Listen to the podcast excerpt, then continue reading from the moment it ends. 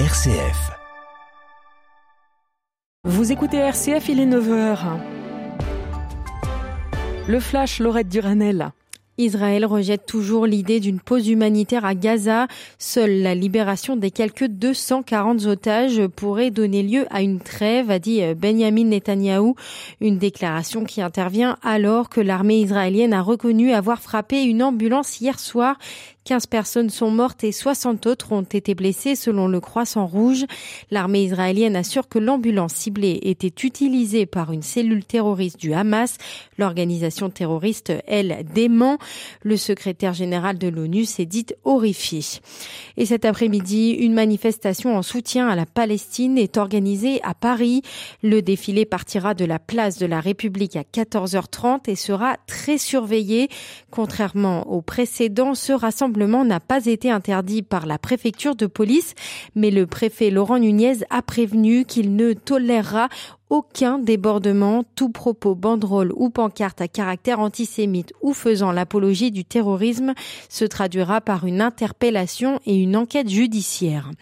Au moins 132 personnes sont mortes dans un séisme au Népal cette nuit. Deux districts reculés ont été secoués par un tremblement de terre de magnitude 5,6 dans l'extrême ouest du pays himalayen. Leur isolement rend difficile la transmission d'informations selon les autorités locales qui dénombrent plus de 100 blessés. En France, la tempête Domingos commence à souffler.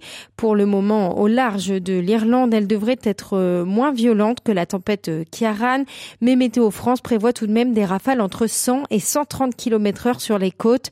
11 départements sont placés en vigilance orange vent cru, pluie inondation ou vague submersion à partir de 18 heures ce soir, notamment sur euh, une partie de la façade atlantique. Emmanuel Macron a appelé les Français à rester extrêmement vigilant à cause des structures qui ont été fragilisées par la tempête Kiaran cette semaine. Hier, le président a d'ailleurs promis le déclenchement de l'état de catastrophe naturelle et de calamité agricole. Nouvelle motion de censure présentée à l'Assemblée nationale aujourd'hui. Elle a été déposée par la France insoumise et quelques députés communistes contre le recours au 49.3 pour faire adopter le projet de budget de la sécurité. Mais cette troisième, cette 23e motion contre Elisabeth Borne a peu de chance d'aboutir. C'est la fin de ce jour, de ce flash. Je vous laisse en compagnie de RCF toute la journée et je vous dis à très bientôt. Merci Laurette. Bon week-end avec nous sur RCF. Il est 9h03.